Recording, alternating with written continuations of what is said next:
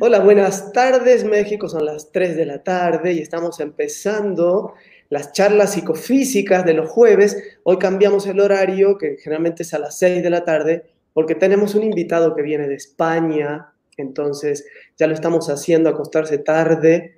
Gracias por tu paciencia y el invitado se llama Adrián Aguilar. Él es un cantante español, especialista en canto clásico, vocal coach y educador postural.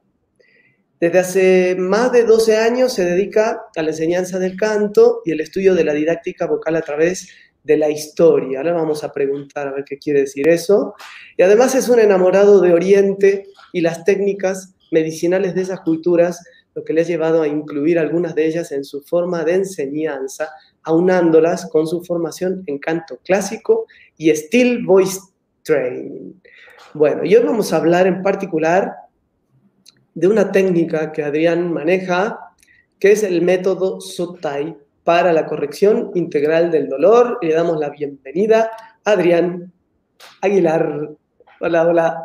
Muchísimas gracias, Pablo, por invitarme. ¿Qué tal todo? Tampoco, tampoco tan tarde, porque yo me suelo acostar a la una, a las dos de la mañana, así que es una hora para mí bastante decente. Muy bien, este, ya ves que nosotros, los cantantes solemos tener una vida nocturna más que diurna, sí, agitada sobre todo. Y, sobre todo que no, esa cosa de disciplinarnos, de dormirnos temprano, ¿cómo cuesta, no, Adrián? Es imposible, porque te puedes hacer una cosa, te puedes hacer otra y dices, me faltan horas en el día para poder hacerlo todo. No sé si te pasa a ti, pero a mí todo, todo el tiempo. Sí, todo el tiempo, todo el tiempo. Sobre todo, a veces, mi, gran eh, protesta siempre es, ¿por qué no me levanté más temprano? ¿Por qué no me levanté más temprano? Y así me flagelo, pero en realidad es porque me acuesto tarde. Mi mente empieza a estar activa después de las 10 de la noche, más o menos. Dicen que, la, dicen que la gente inteligente sobre todo aprovecha la noche mejor que el día, así que eso habla bien por Supuesto, por supuesto, una inteligencia que no se puede medir con parámetros actuales de medición. bueno, Adrián, bienvenido y qué gusto que estés aquí, porque la idea de, este, de estos vivos que hago, que empezaron en Instagram y ahora lo fui haciendo un poco más eh, por Facebook y YouTube, la idea se llaman charlas psicofísicas, tomando un poco esta palabra que usamos mucho en la técnica Alexander, que somos una entidad psicofísica. Entonces, quise eh, organizar los jueves una conversación, es una conversación sobre temas que tengan que ver con la técnica Alexander en particular o que estén de algún modo relacionados. Yo sé que tu historia de vida está relacionada con, también con la técnica Alexander, me interesa ese punto y, me interesa eh, esto del método Sotai eh, para la corrección integral del dolor. Hay mucha gente que le va a interesar este tema del dolor, ¿no? Sobre todo porque cuando hablamos de la técnica Alexander, alivia dolores de manera indirecta, ¿no? Es una maravillosa manera de aliviar dolores, pero también prevenirlos. Pero, ¿qué pasa cuando ya tenemos un dolor ahí instalado? A ver qué pasaría. Y por eso me interesa hablar contigo sobre el método Sotai, que lo conocí a través de ti, ¿sí? Así que, eh, bienvenido. Cuéntanos, Adrián, tú eres cantante me dedico más a la docencia porque me gusta más que cantar, pero sí me puedo considerar cantante. Aunque amo mucho más la docencia y me gusta siempre estar explorando diferentes formas didácticas y al final digo, o hago esto o canto más. Y me gusta más el explorar nuevas formas. De hecho, el SOTAI lo conocí gracias, estaba un día buscando por Amazon libros y digo, ¿qué es esto del SOTAI? Educación postural integral. Lo vi y me puse en contacto con el profesor porque digo, oh, me parece muy interesante. Y empecé a formarme. Y fue bastante, bastante interesante. Y no entiendo por qué ese método no se conoce mucho más en Europa, porque además aquí lo suelen mezclar mucho con el Shiatsu y no es exactamente lo mismo. Dentro de las formaciones de Shiatsu, generalmente tienen que ver Sotai, porque es la parte, digamos, del trabajo corporal pero no lo ven aisladamente y no se, no se suele nombrar como Sotai. Ahora hay alguna corriente que intenta traerlo, pero es muy difícil principalmente por el carácter japonés, que no sé si sabes en qué consiste, si no te lo resumo rápido. Cuéntame. Mira, el carácter japonés en cuanto a la enseñanza, porque tienen cosas muy buenas, pero en cuanto a la enseñanza se puede resumir con una frase, sabido yo, sabido todo el mundo. ¿Y qué es lo que pasa? Que tú puedes ir como alumno y el maestro no te va a enseñar. Te puede tener años creyendo que aprendes y no aprendes nada. Y eso hace que muchos se vayan de sus escuelas y creen nuevas escuelas en base a métodos sin estar preparados. Y eso es lo que causa mucha desinformación acerca de las técnicas japonesas. Ha pasado incluso con la meditación zen y con distintas artes japonesas. Y es el problema que suelen tener, que, son tan herméticos que no exportan y lo que saben no lo cuentan. Y ese es el primer choque que tenemos culturalmente con ellos. Mira, no, no conocía ese lado japonés. Yo conozco un lado japonés porque soy budista de un budismo japonés y bueno, este budismo en particular se ha propagado por el mundo, pero quizás hay otras cosas que se las guardan, como tú dices. Y creo que somos del mismo y ese también se guarda cosas. ok, pero entonces, dime, Va mucho en el carácter del japonés. El carácter del japonés es muy de quiere que tú te des cuenta pero si no te dice de qué te tienes que dar cuenta, difícilmente vas a hacerlo, por lo menos es nuestra mentalidad occidental. Ok, ok, ok, qué bueno. Eh, quiero decirte, Adrián, que está entrando gente, están saludando, ahora después vamos a, a mencionarlos, pero les decimos a la gente que está en sus casas que pueden hacer preguntas en relación al dolor, a ver si podemos resolverlas aquí con Adrián. Adrián seguro nos va a dar algún tip después, algo, y también en función de las preguntas que ustedes tengan, por ahí nos van a ir guiando en esta conversación. Em, Adrián, entonces tú descubres el método Sotai, siendo ya, habiendo estudiado la técnica Alexander, ¿ya habías pasado por eso?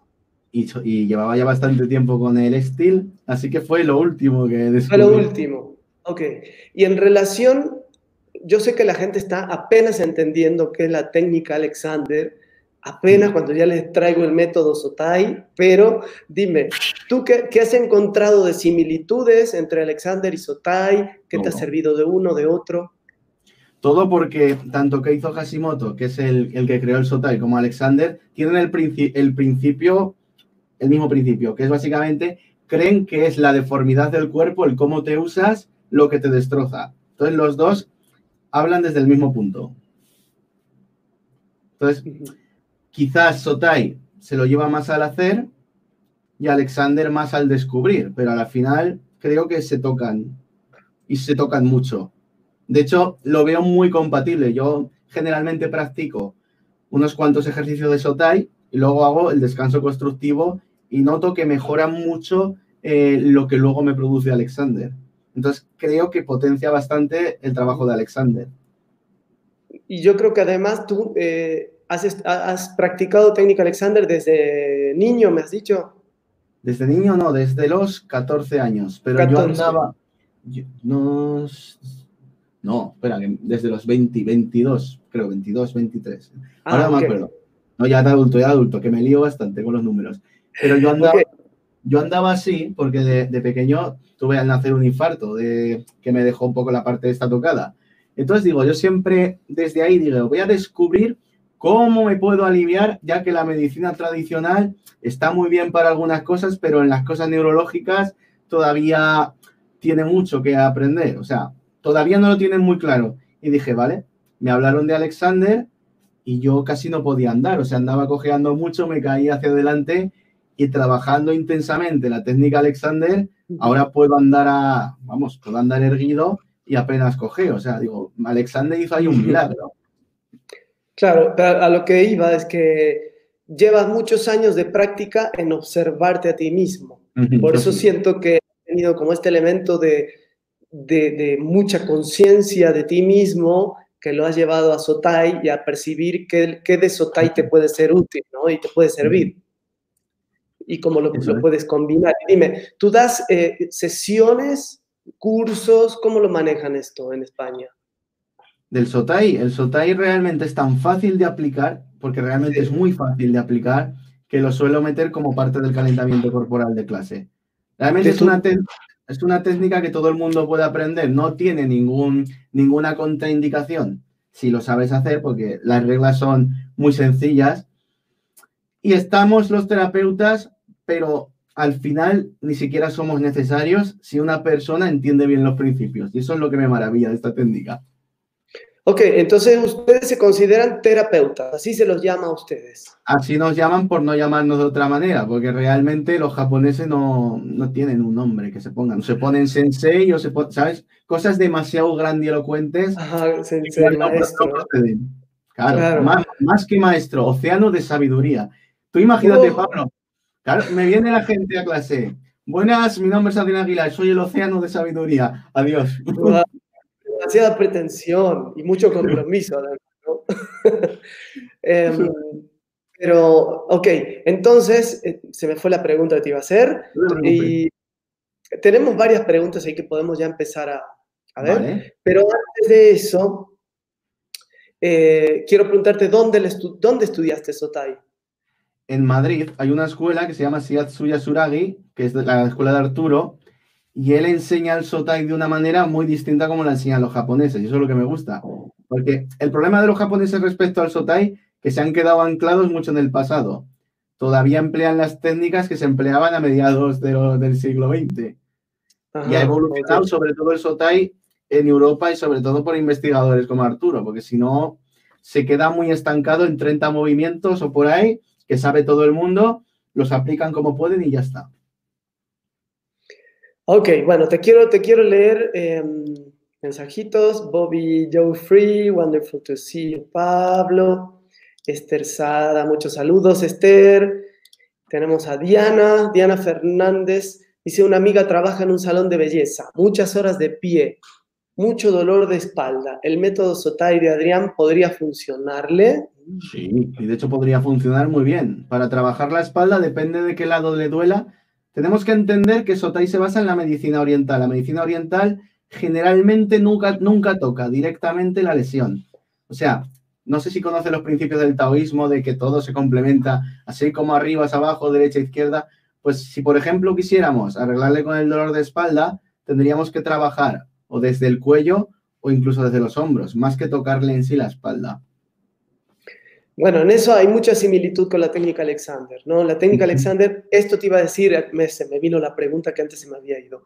Cuando hablábamos de terapeuta, nosotros no nos consideramos terapeutas, somos educadores, no somos eh, maestros. Nuestra, los que vienen a clases son alumnos, no, no pacientes. Por eso quería ver cuál es el concepto de Sotai. O sea, los, los que van a tu sesión son pacientes es que nadie ha encontrado un nombre que ponerle más allá de terapeuta. Entonces, no, yo, creo que, yo creo que también es un proceso de aprendizaje muy similar al de Alexander. Podría decir tranquilamente que soy profesor y ya está. Pero terapeuta se ha quedado por esto de las terapias orientales y ya está. No los considero pacientes porque se los suelo aplicar más a los alumnos. Ok, pero bueno, aquí, esto que mencionas recién, de, la manera indirecta en que Sotai trabaja, o sea, hay un dolor en el hombro, entonces seguramente el terapeuta Sotai no va a ir necesariamente al hombro, sino que va a ir a otra cosa que también tenga que ver, porque sabemos que somos un, somos una doble línea espiral de, una doble espiral muscular, ¿no? Entonces, todo está de algún modo relacionado, las cadenas musculares. Entonces, eh, un dolor que pueda aparecer en un hombro, sí, puede tener que ver, quién sabe, con algo, no sé, una fijación de la respiración o, algo en la pisada. Entonces, volviendo al dolor de espalda, ¿qué le recomendaríamos? Depende de dónde sea el dolor. Puede trabajar, por ejemplo, un ejercicio que es bastante fácil, que es que ponga las dos manos así como, esta no la puedo poner muy bien, pero bueno, que se haga la idea, como si fuera un pistolero del oeste, ¿vale? Entonces tú estiras las manos separadas a la altura más o menos de los hombros. Entonces, tú adelantas una mano así, la otra así. Entonces, una mano se adelanta y la otra desde el hombro empuja para atrás, pero sin doblar el codo, ¿vale? Entonces, la que, la que más te guste de las dos, la empujas hacia adelante. Y la otra hacia atrás. Mantienes tres segundos sea, lo que serían tres respiraciones, y liberas de golpe. Que lo haga tres veces y verá cómo mejora el dolor. A ver, eh, tiene, que llegar al límite del movimiento y cuando llegue al límite del movimiento, si no le duele, que intente llegar un poco más lejos. ¿Podemos decir, ¿Podemos decir, Adrián, que son como mini torsiones? Es que lo que busca, tenemos la teoría, porque nunca lo dijo, desgraciadamente, que él que hizo Hashimoto en verdad era un neurocirujano, él era médico occidental que se dio cuenta, te cuento un poco la historia para que veas cómo va la, la lógica. Sí. Él, ve, él, veía que le venían los pacientes al, al, hospital y luego ya no volvían. Entonces preguntaba a sus compañeros, pero ¿por qué no vuelven? Y le decía que se habrán curado. Y el otro se quedaba, pero ¿cómo se van a curar si, si hay cosas muy, muy duras?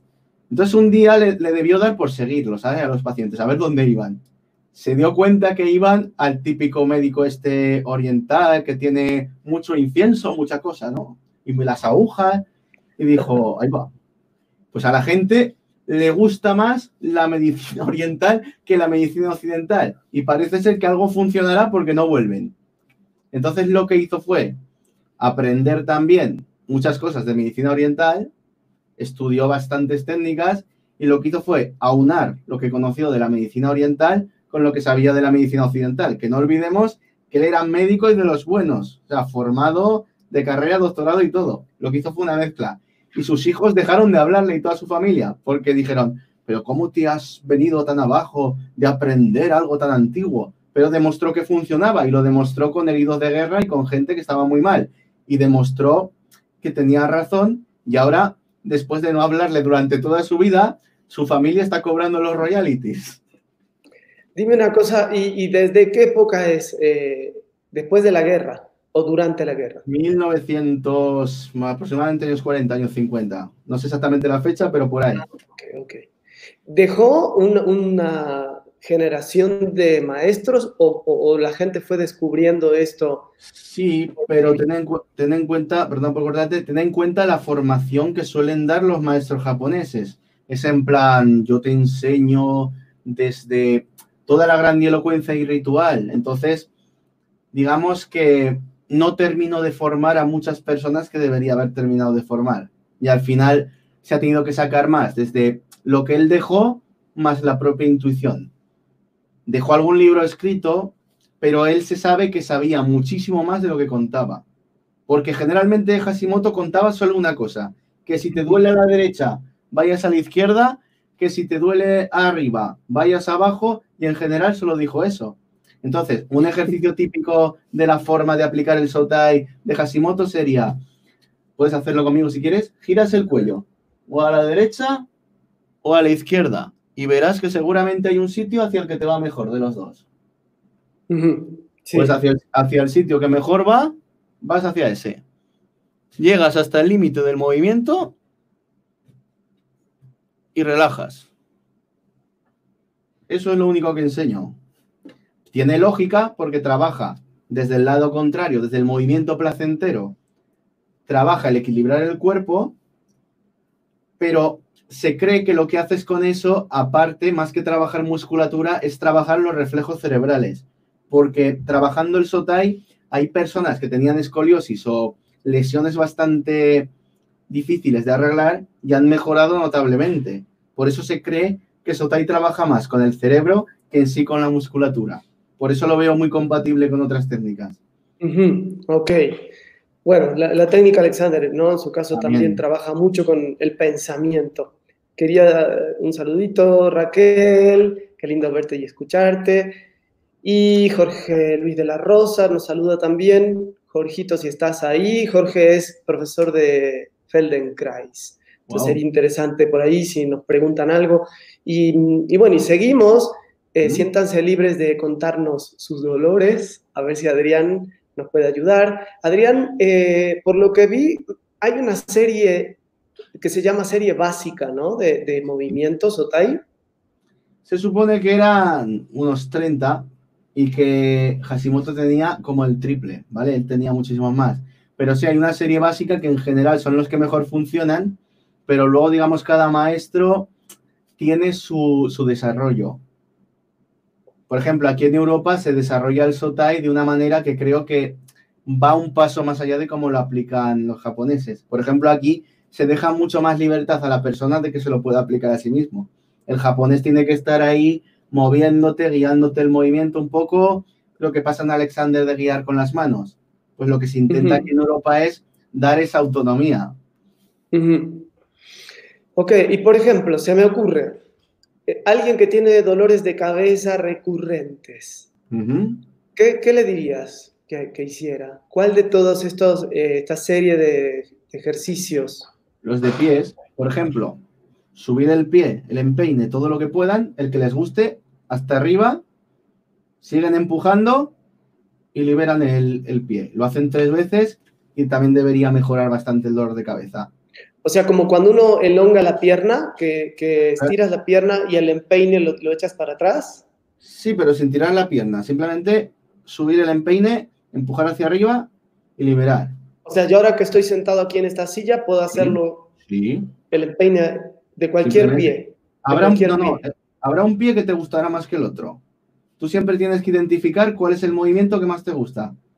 Y desde el ah, movimiento que más te gusta, tiras para arriba, mantienes tres respiraciones y liberas. Entonces, realmente notarás que se mueven otras partes del cuerpo que están alejadas, que son lo bonito. Aunque tú estés trabajando desde el pie, realmente estás trabajando los hombros y estás trabajando la cabeza.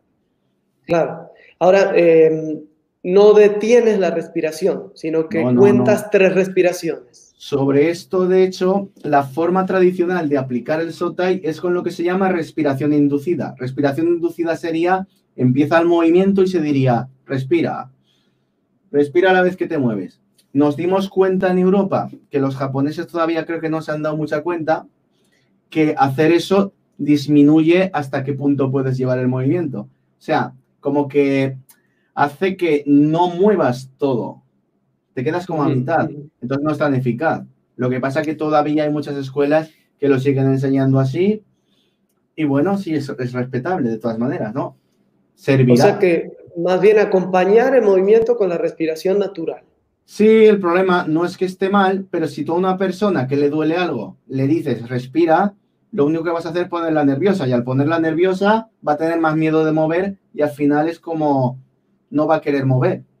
Entonces es mejor eliminarlo directamente y ya está, porque le quita, expresión. Acá tenemos una pregunta, dice Raquel Moya.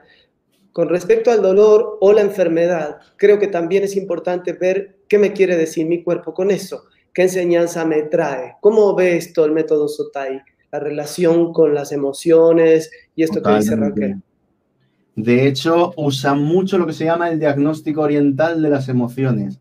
Que eso no voy a entrar ahora porque es muy complejo, ¿vale? Pero pueden buscar muchísima información sobre los elementos y la medicina china y distintos movimientos que estimulan los órganos. Y realmente cuando tú haces movimientos de Sotai, estás, según la medicina china, estimulando distintos órganos que a su vez influyen sobre la musculatura, sobre los huesos y sobre distintas áreas del organismo. Entonces, está muy relacionado. Realmente con el, con hay movimientos que se pueden hacer que hacen lo mismo que la acupuntura y eso es muy interesante. O sea, trabajan los meridianos, de los que hablan los chinos, a través del movimiento. Eso es. Exacto. Dice Alejandra Desiderio, yo sufro de neuralgia del nervio trigémino. ¿Qué podemos hacer, Adrián, por Alejandra? Todo lo que sea de pies. Si es extremidad superior, que trabaje en extremidad inferior. Por ejemplo, el, a ver cómo es eso. Por ejemplo, el que he dicho de los pies funcionaría bien. Sí. Todo, todo lo que sea hacer rotaciones, porque si tú rotas los pies, puedes elegir a ver qué pie te rota mejor. ¿Vale? Pues el pie que te rote mejor, hacia el lado que mejor rote, todas las veces que quieras. Pero no dejes de mirarlo porque hay que recordar que estamos trabajando con el cerebro, no con los músculos. Entonces, mueves, haces como 30 rotaciones y verás que el otro lado seguramente ha mejorado. Pruebas con el pie que mejor funciona al principio, luego pruebas con el pie que peor funciona. Seguramente habrá mejorado. Si quieres, luego pruebas con las manos, así también rotando. ¿Cómo así? sí, o sea, la que te guste primero y la más difícil la última, porque se tiene que contagiar del movimiento una de la otra. O sea, tienes que enseñarle al cuerpo qué movimiento es el bueno para que lo copie. Y de ese modo aprenderá a soltar tensiones y puede mejorar esos dolores.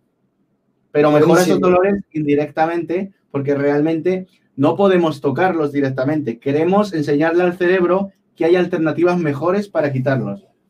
Es que eh, estamos en Occidente, entendemos que nos duele aquí y aquí tenemos que masajear, ¿no? Y nos duele aquí y aquí tenemos que mover. Entonces, eh, esta idea del ser humano holístico, que empieza más allá de los pies, más allá de la cabeza, ocupa todo, incluso la emoción, cuesta a veces integrarlo a la vida. Pero esto cuando dices nervio trigémino y, con las rotaciones de manos y de, y de pies, me parece muy interesante. A ver, Alejandra, si te funciona. Y a ver, tenemos otra pregunta. Hola, buenas tardes. ¿Qué ejercicios le aconsejarías a personas que sufren de dolores en la mandíbula? Por ejemplo, partiendo de la posición que sería el descanso constructivo, ¿vale? Que es tumbado con las piernas dobladas, pueden juntar las piernas y rotarlas hacia un lado o hacia otro. Esto es difícil de explicar así sentado, pero sería juntar las piernas entonces, como que quieres que las rodillas toquen el suelo, ¿vale? Hacia un lado irán mejor. Pues lo mismo, hacia el lado que mejor vayan, empuja. A ver, a ver, espérate, espérate que no entendí. Están, están recostados en un piso. Sí. Posición de descanso activo de la técnica Alexander, busquen en internet, si no la página, mi página web, ahí está perfectamente descrita, la cabeza apoyada en los libros, las piernas flexionadas y las rodillas, ¿cómo dices? Igual que en el descanso constructivo, dobladas. Sí, dobladas. Puedes tenerlas o juntas o separadas. Si tienes lesión de cadera o de espalda, igual puedes probar mejor separado porque te puedes hacer menos daño. Si algo duele, por cierto, en Sotai, si algo duele, no lo hagas. Como moleste o duela, el cuerpo te está diciendo que ese no es el camino. Exacto. Ninguna molestia, ningún dolor. Sí, y, de ahí, ¿qué, ¿qué haces con las rodillas? Tú juntas las piernas, a ver si puedo. Tienes que juntarlas como así, ¿vale? No se ve. Bueno, pero. No se ve, ¿no? Así, ¿vale? Sí. Estamos así. Entonces lo que hacemos es como. Estamos nosotros rectos y queremos como girar la rodilla hacia allá. Ah, ok. Sí, sí, sí. Entonces, no sé si se entiende, pero va por ahí. como dejas caer las dos rodillas a un lado y al otro. Es, eso es. Habrá, hacia, un lado que le va a gustar más. Pues todo lo que puedan hacia ese lado y meten un poquito la espalda a ver si pueden llegar más lejos sin dolor ni molestia. Si hay lesiones de espalda o algo así, no. Mantienen ahí tres segundos en el límite del movimiento, pero que no duela. Liberan de golpe. Hay que liberar de golpe porque seguramente se producirán suspiros. Hay reacciones en el cuerpo y a veces hay reacciones que son, dices, oiga, pues he soltado un sitio que no sabía ni que tenía. Y está muy bien. Y eso le ayudará bastante a mejorar tensiones de toda esta zona. Qué bueno está eso. Y, dime, ¿qué hace la cabeza? La, cabeza está, recta. Ah, no hace falta como en yoga que las piernas van a un lado, la cabeza va al otro, eso no. No, hace falta. La cabeza, queda en su lugar y lo que hacemos es dejar ir las rodillas al lado que más fácil le resulta. Eso es. Perfecto. Dice Alejandra Desiderio, me está funcionando. Muchísimas gracias. Qué bueno, qué rápido, ¿no? A ver, yo creo, que, el Sotai es una técnica que funciona muy bien, parece que no hace nada a veces y hace mucho. Y eso es otra cosa que hay que tener cuidado. No hagáis muchos seguidos porque parece que no trabaja, pero igual estáis cansando al cuerpo de una manera que no conviene tampoco. Es mejor pocos, pero que sepáis que os van bien, que hacer 30 o 40. No hace falta. Si haces, si haces uno o dos que estén bien hechos, te van a durar todo el día, porque solo tienes que hacerlos una vez al día y preferiblemente por la mañana para que te dure el resto del día. Y luego, ah, si quieres trabajar cuerpo, haz Alexander, no pasa nada, mejorará. Perfecto. Dice em, Gabriela Rojas. Totalmente maravilloso oírte decir sobre la respiración en dolor. Eso aprendí. Mi cuerpo respiraba con sonidos y de muchas formas y era lo correcto para mí. Escucharme en tanto dolor de una quemadura de segundo grado en medio de muchos que me decía respira lento fue vital. Gracias. Qué bueno, Gabriela. Dice Diana, propongo un curso con Pablo y Adrián uniendo técnicas de Alexander y Sotay para gente que pasa miles de horas sentadas. Por favor. bueno, hay que pensarle. ¿Cómo, cómo, Adrián? Encantadísimo. Sí, vamos a armar, vamos a armar un curso para em, corrección eh, ¿qué puedo? integral del, de la oficina. Es que están todo el día así, no sé si te das cuenta con tus, con tus alumnos, pero mucha gente viene como muy comprimida y dices, dices, no, es que soy muy bajito, me duele todo. Y de repente crecen y dices, pero o sea, si era un gigante en verdad, una gigante, una giganta y estaba así, no se daba cuenta. Y eso lo que no, y yo creo que, que, si de por sí estábamos tanto tiempo en los escritorios y las computadoras, a partir de todo esto que ha pasado, nos pasamos 25 horas al día sentados en una computadora, ¿no?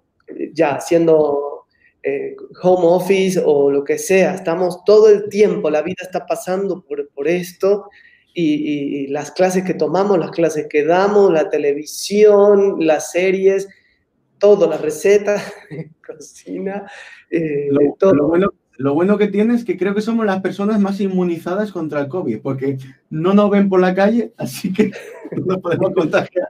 Y acá nos salimos, nos, nos, dan por una sonda, nos alimentan y ya está. Perfecto. Bueno, Diana, vamos a pensarlo. Va a ser, va a ser lindo pensarlo. Dice Jessica. Hola, Pablo. Saludos. Una pregunta. ¿Y para las rodillas? ¿Qué podría ayudar con el dolor, cansancio, etcétera? Rotaciones. Rotaciones de pie, como hemos dicho, o si alguien te lo puede hacer, rotaciones de dedos. Que rotaciones de dedos es de lo que mejor va. Que sería con la planta del pie, ¿vale? Tú haces gancho con este dedo, ¿vale? Con el índice. Lo clavas justo debajo del dedo gordo, ¿vale? Y luego con el otro dedo gordo lo pasas por encima. Agarras ahí y empiezas a rotar hacia el lado que mejor vaya, para un lado para el otro. Y enseguida observarás que se mueve todo el cuerpo. Pero yo no entiendo muy bien, Adrián, perdón, trato de imaginarme. Es la mano Mira. tomando el pie. Sí, esto sería el pie, ¿vale? Que es difícil así explicarlo. ah, ok, ok. Vamos, despacio, vamos despacio. Este dedo, es el índice, ¿vale? El índice, agarra el pie. Sí, el pie está aquí, este es el pie. Entonces, con, la mano hacemos el índice, eso es y lo clavamos justo debajo del dedo pulgar del pie. ¿Vale? Ah, ok. Aquí. Y, el otro. En la parte del dedo pulgar, en el escojincito en el Ajá. Pasamos el otro dedo, el de la mano, por encima del dedo del pie, agarramos ah. fuerte ahí sin hacer daño y simplemente rotamos hacia un lado, rotamos hacia el otro y hacia el que vaya mejor, pues unas 100, 200 rotaciones, porque veré, verán que lo que se mueve es todo el resto del cuerpo. Y esas son las rotaciones que mejor funcionan porque liberan muchísimas, muchísimas tensiones. Supongo que también Sotay toma en cuenta este tema de la fascia, ¿no? La relación que hay. Este, el tejido conectivo que conecta todos los órganos, todos los músculos. Entonces, algo que está pasando aquí también seguro va a llegar a la rodilla. Sí, es la idea de los eh, meridianos, pero la idea de los meridianos al final conecta con la idea de las fascias y conecta con la idea de toda la neurología moderna. Claro. Eh, ahora, si la persona no tiene otra mano de otro ser, hace rotaciones con lo puede hacer, Lo que pasa es que, haga menos, porque lo bueno de que te las hagan es que puedes hacer 100, 200 y no te cansas. Si las tienes que hacer tú, pues rotas los tobillos, por ejemplo, pero en el momento que veas que el pie se vuelve tonto, para, porque ya es suficiente. No, se trata de cansarnos ni de llevarnos al límite, o sea, no, no queremos lesionarnos, queremos que el cerebro aprenda y todos los movimientos es decirle al cerebro, hay cosas que sabes que te funcionan bien, hay cosas que no te molestan, aprende a copiarte que ya sabes hacerlo. Y entonces eso es lo que queremos enseñar desde Sotai. Muy interesante, Adrián. Dime, ¿y ¿Hay un compilado de estos ejercicios o un lugar donde la gente pueda buscar y, encontrar más material? Me dijiste que no hay mucho material escrito en libros. En YouTube hay bastantes vídeos, de hecho tienes vídeos de mi profesor subidos y tienes vídeos de mucha gente, pero se van a dar cuenta que hay muchas escuelas que no aplican el SOTAI de la misma forma. Aplicamos, vamos a convenir que todos aplicamos el mismo SOTAI, pero no de la misma manera. Quizás nosotros ahora mismo tenemos más movimientos o un poquito más avanzados que, otros, por ejemplo, ¿no? De, en el Sotai lo que hay que hacer mucho es el ponerse de acuerdo, porque es lo que he dicho antes de, las cosas japonesas. Al final es difícil sentarse, hablar y cómo experiencias de unos y de otros, pero sería lo más bonito y lo más productivos. van a encontrar muchas cosas, pero también tienen que probar qué es lo que les va y qué es lo que no les va. Si lo hacen sin dolor y observando al cuerpo, no se van a hacer daño, pero apliquen mucho esto. Ok, perfecto. Eh, eh, las, yo encontré una serie de, ejercicios en Sotai, bueno, en YouTube de Sotai, pero quisiera saber si eh, es recomendable o vi que decía serie básica y había pequeños ejercicios de, 30 segundos. ¿Sí? ¿Son esos? ¿Podemos confiar en eso? Ese es mi profesor y te puedes fiar. Ah, ok, ok, perfecto.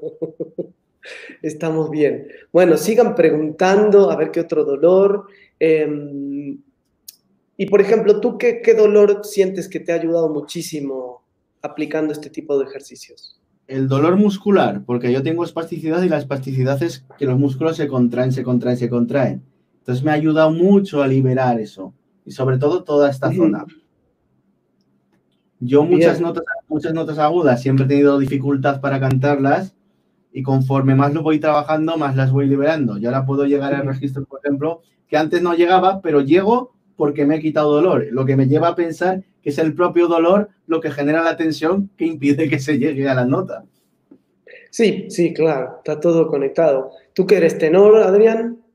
Yo he cantado bastante de contratenor y ahora estoy cantando más de tenor, pero no descarto nada. Si hay que cantar algún día de bajo, ¿por qué no? Muy bien.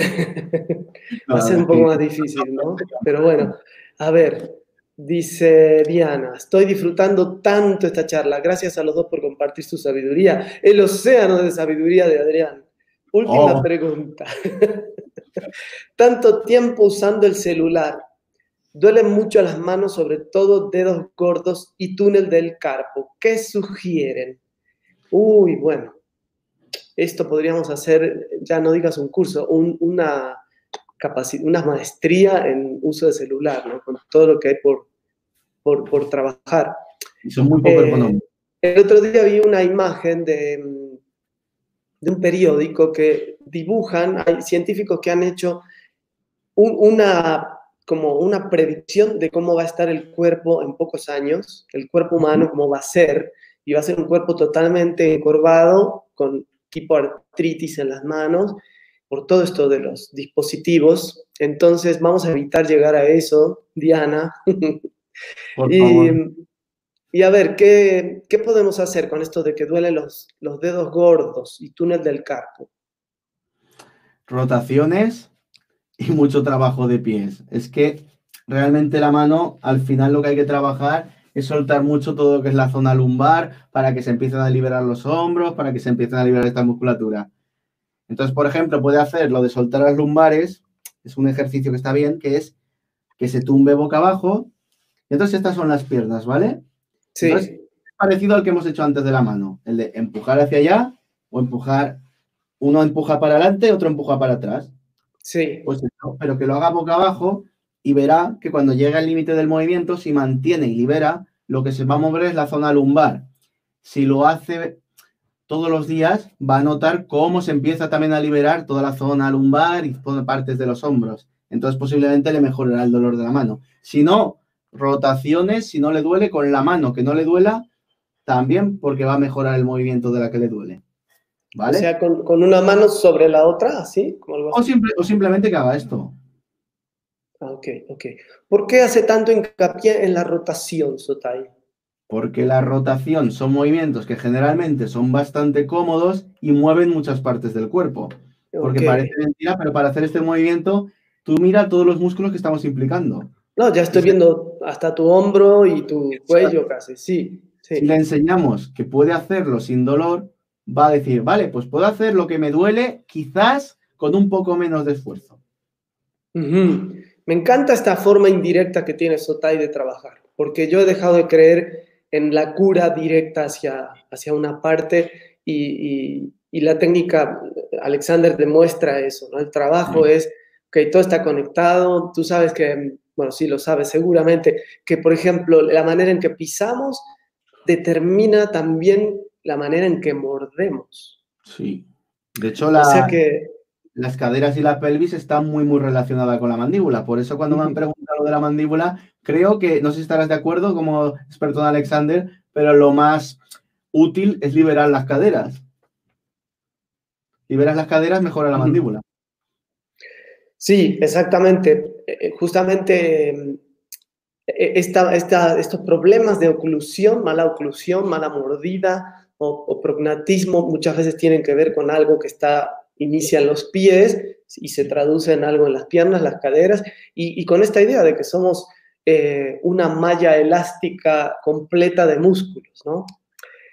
dice María Luz, supongo, Hola a todos desde Zaragoza, bien, compatriota. Mis zonas, Diana, son el esternocleido, clavículas, base del cráneo. Tengo un problema de dislocación del cóndilo mandibular y me provoca grandes dolores de cabeza. Uy, qué tremendo es eso.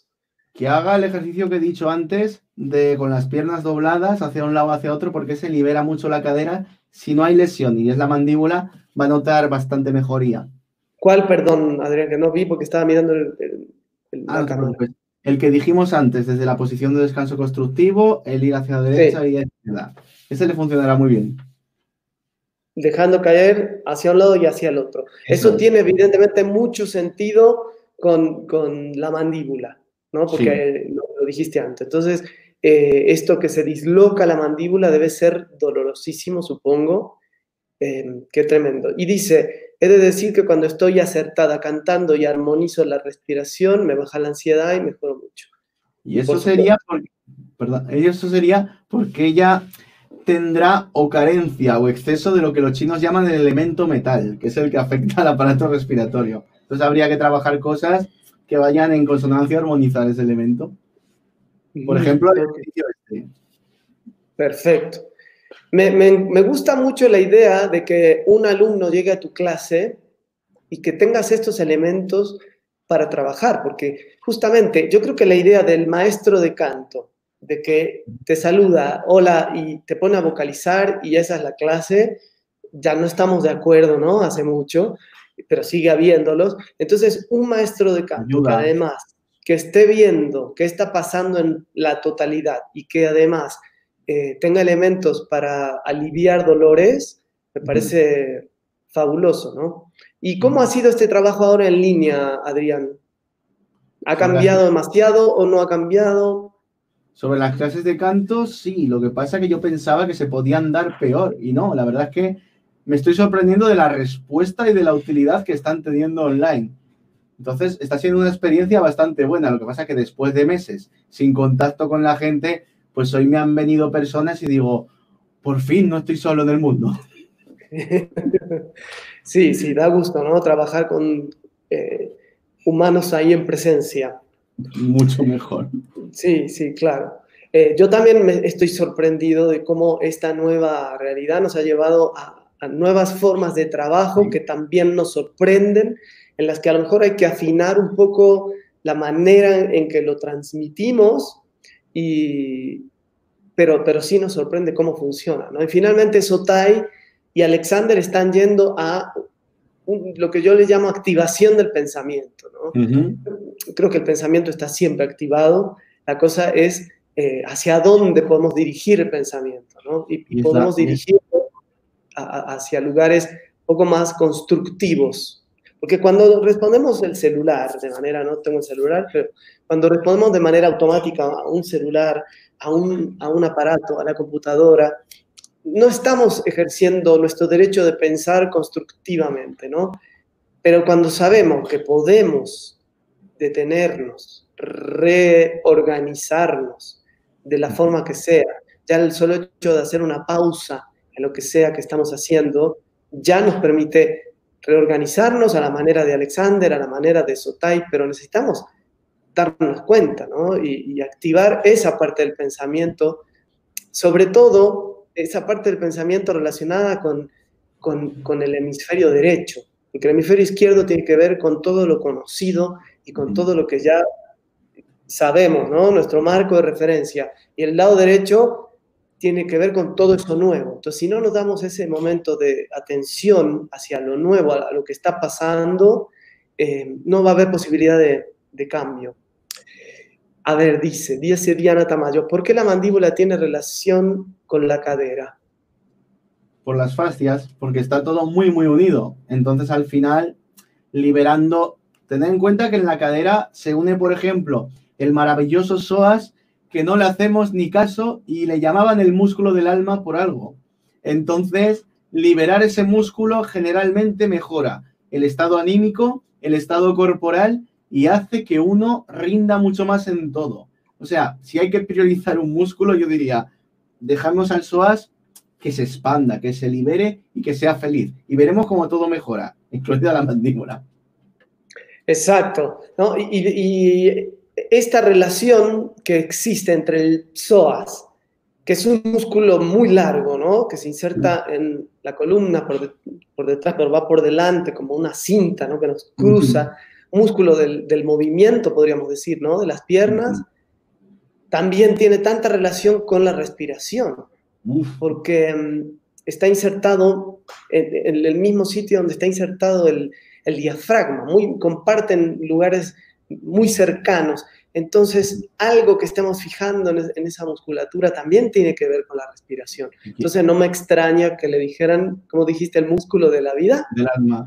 Y el propio diafragma el propio diafragma, tanto que queremos buscar los cantantes, no nos damos cuenta que es un músculo postural también. Entonces, liberar la espalda, liberar esos músculos que van unidos, hacen que pueda mejorar su función postural y todo se libera. Entonces, hay que hacerlo. Hay una enorme relación ¿no? entre respiración, postura, eh, tensión y, y esta. Dice Jorge de la Rosa, qué hermosa charla, pensaba que toda restricción genera nuevas opciones si nos observamos. Gracias. Exacto. Sí, a mí me encanta este tipo de disciplinas donde nos llevan a, observarnos, como que siempre estamos en lo externo y, de golpe a ver qué está pasando conmigo, ¿no? Incluso, no sé, em, querido Adrián, si te ha pasado a ti, si has meditado alguna vez en tu vida, pero yo siento que estas, estas disciplinas, es mi percepción, son la manera más efectiva de meditar, en el sentido que nos traen al presente, porque lo más presente que tenemos es el cuerpo. Entonces, si puedo estar presente en mi cuerpo, ya la hice, ya estoy, estoy del otro lado, ¿no? Em, eh, eh, me pasó mucho cuando me estaba formando en Alexander, que llegaba a la escuela en desastre, en las peores condiciones psicofísicas, y el trabajo en la técnica, que era estar en uno, como eso era, yo creo que el mismo efecto que una meditación profunda. De hecho, el propio Buda en el Sutta Paganisutta, que es el Sutta que habla sobre la atención, es un texto bastante corto que lo pueden encontrar, la primera atención que propone es la atención sobre el cuerpo, que principalmente es como una historia que va el discípulo budista, va el discípulo al maestro y le dice, maestro, ¿cómo puedo alcanzar el despertar y la realización espiritual? Y le escribe, atención. Y el alumno le dice al maestro, pero maestro, no me ha respondido nada, ¿cómo puedo alcanzar el despertar? Atención, atención. Pero maestro, ¿cómo puedo? Atención, atención, atención. Y al final le dijo, solo atención y te olvidas del resto, básicamente. Claro, claro. Ahora mira, hay algo que me gustaría preguntarte en relación a esto, porque yo he escuchado que mm, frente a un dolor, eh, desde la perspectiva budista o de este tipo de, prácticas contemplativas, la idea es atención y observación al dolor. Pero también desde la perspectiva Alexander, hay una idea de que en lugar de observar el dolor, observes otro lado. ¿Me explico? ¿Cómo, ¿Cómo, lo ves tú, Adrián, eso? Se busca observar el dolor para darse cuenta del concepto de sufrimiento. Por lo tanto, si a ti te duele, entiendes que eso te causa un sufrimiento y según la idea budista, eso te debería causar como una reacción que te llevara hacia la iluminación. Lo que pasa que puede servir como un buen ejercicio mental o como para darse cuenta de cosas, pero al final, si observas lo que no te duele y aprendes a observar desde ahí lo que te duele, quizás estás haciendo un trabajo mayor. Al final es, un, es una cuestión filosófica más que una cuestión práctica. Entiendo, como que aprendo de esa observación, de algo que aunque, aunque me duela, estoy aprendiendo a, ser observador de ese dolor. No me, a lo mejor no me garantiza que me voy a, sanar del dolor, pero algo eh, mentalmente o filosóficamente estoy aprendiendo y también está la opción desde la observación de, de, otra parte, ¿no? Pero es que el dolor que le interesa al budista no es el dolor físico. El dolor físico, sí, hay que cuidar el cuerpo, pero no, tampoco es el principal. El dolor que se está buscando eliminar es el, el, propio sufrimiento vital, que esa es una de las cosas por las que yo simpatizo más con el taoísmo que con el budismo últimamente. La diferencia sería que un taoísta, un maestro taoísta diría, tú ponte el ejemplo, veo un tocador y hay tres venenos, ¿vale? Por ejemplo, tres venenos. El maestro budista diría, ¿cómo elimino el sufrimiento? Experimentándolo, cojo los venenos, me lo trago y luego ya descubro la manera de eliminarlo. El maestro taoísta diría, ya que todo está en correlación, que todo es parte de lo mismo, del Tao, que es inconmensurable y no lo puedo comprender, ese veneno mejor para otro día. Y se va. Está buenísima la, analogía. Dice María Luz, ay madre, yo he tenido problemas en el SOA recientemente porque me pasé con el deporte y fue un, gran descubrimiento. Bueno, mira, esta charla era para ti, María Luz. Era para ti.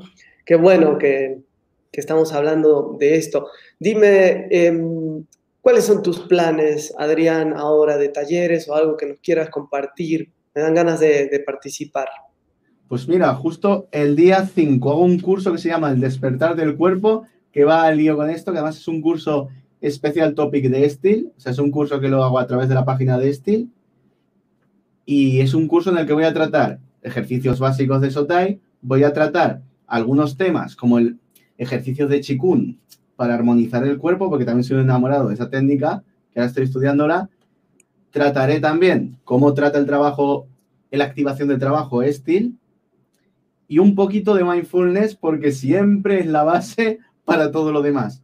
Y luego este verano quiero hacer un curso que lo vamos a hacer en Santander de siete días, que es un curso que va a tener tanto la parte corporal como el introductorio de Estil, como vamos a trabajar yo y mi equipo todos los días con diferentes cantantes para intentar que mejoren su técnica en un corto espacio de tiempo. Por lo menos para que salgan concienciados de que la voz no es nada si antes no está la mente y el cuerpo.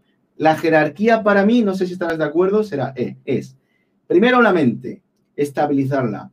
Luego el cuerpo y luego si quieres ponte a cantar, porque igual ni te hace falta tocar la voz si lo otro lo has tocado bien, porque va a mejorar automáticamente.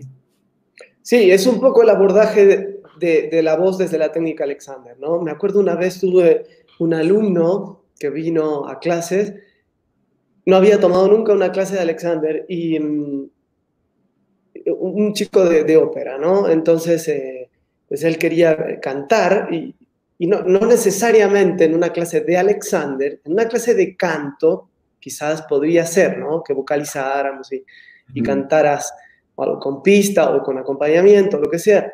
Pero en este caso, eh, pues yo tenía que ver qué pasaba, sí, cuando con él, con su totalidad, y qué pasaba con su cuello, qué pasaba con sus tensiones, y obviamente cuando emitía sonido, pero para eso no necesitamos la técnica que una persona cante un área de ópera o, vocalice, ¿no? Eh, puede cantar una letra A y, ya con eso vemos qué está pasando. Entonces eh, se fue muy enojado de que cómo yo no lo había oído cantar, que cómo no lo había hecho vocalizar, dije, pero porque está buscando otra cosa distinta, quieres un maestro de canto y esto es una clase de técnica Alexander enfocada al, al uso de la voz, ¿no? Eh, entonces, eh, bueno, es interesante. Además, la, em, la, susurrada creo que es de los ejercicios de voz más potentes que hay si se emplea como se tiene que emplear. O sea, pasar de la susurrada a la sonora con toda esta habilidad da unos resultados que ni mil ejercicios de vocalización. Qué bueno que la mencione. La A susurrada es un procedimiento que creó eh, Alexander. dentro Alexander no, no, hizo, no creó demasiados procedimientos, sino más bien el trabajo individual con, las personas, pero hay uno es el descanso constructivo, que se usa mucho en la técnica Alexander, y otro es esta la susurrada que, que por ahí busquen en, en internet, está, eh, cómo es esto de la susurrada, pero mejora el, funcionamiento fonatorio para cantantes, maestros, todos los que usamos la voz, para todos funciona muy bien. Dice Mariano Rey, un abrazo gigante. Igual, Marianito, un abrazote. Em, pues estábamos en tus cursos, nada más quiero que me digas, eh, Adrián, ¿el curso que mencionaste primero va a ser en línea o presencial? por Zoom. Ese va a ser el día, Zoom? el día 5 de, en España, de 4 a 8 de la tarde, para que pueda participar también personas de Latinoamérica que supongo que tendrán que madrugar un poquito, pero bueno, de 4 a 8 de la tarde. Perfecto. Dime una cosa, ¿y dónde puede la gente encontrar información o escribirte? Página de Estil, buscar cursos, esto en inglés, pero buscar cursos y por instructor pone mi nombre, Adrián Aguilar, y sale todos los cursos que voy a realizar. ¿Cómo es la página de Estil? Estil. Estil.com, creo. Ahora no me la sé de memoria. a ver. Ok. Siempre pongo, siempre pongo Estil en el buscador y es la primera que sale. Bueno, busquen Estil y ahí buscan a Adrián Aguilar en, el, en, los profesores, ahí va a salir. Steelvoice.com. manera más directa de, de contactarte a un email o algo? Me pueden contactar por Facebook con Adrián Aguilar, en mi página que es Adrián Aguilar Vocal Coach, o en mi mail que es contacto arroba adrianaguilarcantante.com. Ok. ¿Y el mail? El mail contacto arroba adrianaguilarcantante.com. Ay, qué largo, Adrián, por favor. Necesito una secretaria. Aguilar cantante, pero había necesidad de poner algo tan largo. cada, cada mail largo, tú piensas la experiencia de propiocepción y de trabajo de la técnica Alexander que te da en cada dedo. O sea, te está haciendo un favor. Es una experiencia eterna, ¿no? Observarnos. Pues bueno, Jimena nos dice, genial, qué bueno, Jimena, saludos desde aquí. Y bueno, Adrián, mil gracias por haber aceptado esta charla. Tenía mucho interés de hablar contigo, de ver qué de qué se trataba el método Sotai. Eh, busquen en YouTube estos ejercicios, esta serie de ejercicios que son los maestros de Adrián, el maestro de Adrián. Y, bueno, seguimos planeando el curso de, ¿de qué era? Postura, posturas de, estar eh, sentados. Habrá, que darle alguna vuelta al nombre. Eh, trabajo de oficio corporal, de oficina y concienciación mental, algo así. La iluminación de la silla, no sé. Pero pensaremos. Yo quiero decirte, Pablo, que para mí es un honor haber participado en tu charla. La verdad es que te sigo de hace bastante tiempo. De hecho, tu descanso constructivo fue el primero que encontré antes de empezar a estudiar la técnica Alexander y me gusta mucho cómo explicas. Así que que me invitaras, vamos, es lo máximo. Un sueño cumplido, un sueño. Qué lindo. Bueno, a mí también me, me da mucho gusto estar contigo. Y mm, dice Alejandra, gracias. Y nos vamos entonces para el próximo jueves, seguro a las 6 de la tarde. Vamos a ver qué tema. Y, los esperamos. Gracias por estar ahí a todos. Gracias, Adrián. Y nos vemos el próximo jueves. Un abrazo a todos.